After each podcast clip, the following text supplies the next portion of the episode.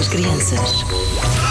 Tirei o pau ao gato, mas o gato não morreu. Eu, eu. Quem é a Dona Chico? Sei lá. É uma velhota que pisou a cauda do gato. Pode ser loira ou morena, com totós. É a irmã do meu melhor amigo, mas o meu melhor amigo canta assim. Olha aquele alver! Ela era uma senhora veína que tinha uma casa e depois o gato arranhou e assustou-se. Depois a dona Chica deu um berro. Um amigo meu tem dois meses em que está assim. Dona Chica que é pipiou-se. se Vocês acham que é correto tirar um pau ao gato?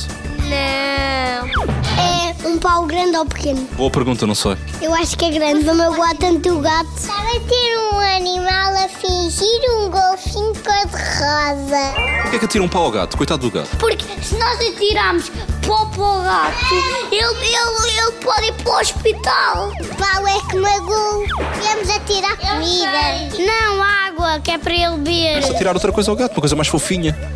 Esponja, uma esponja de... Mas depois é mole. É, tirei a esponja.